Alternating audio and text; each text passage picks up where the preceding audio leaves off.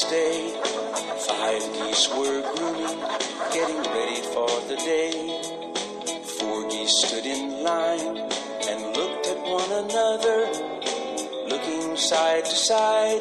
They each looked like the other, but standing all alone, stretching on a wooden shelf, was a slightly smaller goose, looking just like himself. His left wing was droopy, feathers thinner than the rest.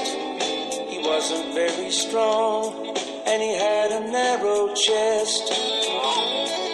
But little goose learned when he was young like you that with extra work he could do what he wanted to. Now five geese are ready for their morning flight. To watch them fly into the sky is a wondrous delight. Four of the geese glided without care. They flew high, high, high, high into the air. Little goose was trailing, but he didn't mind until the others honked. You're lagging behind. Don't honk. Said little goose,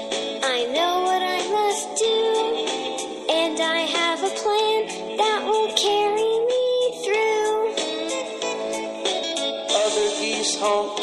Little goose, you can never lead. With that droopy wing, you can't do much of anything. But at night, as they rested, following each flight, little goose exercised all through the night.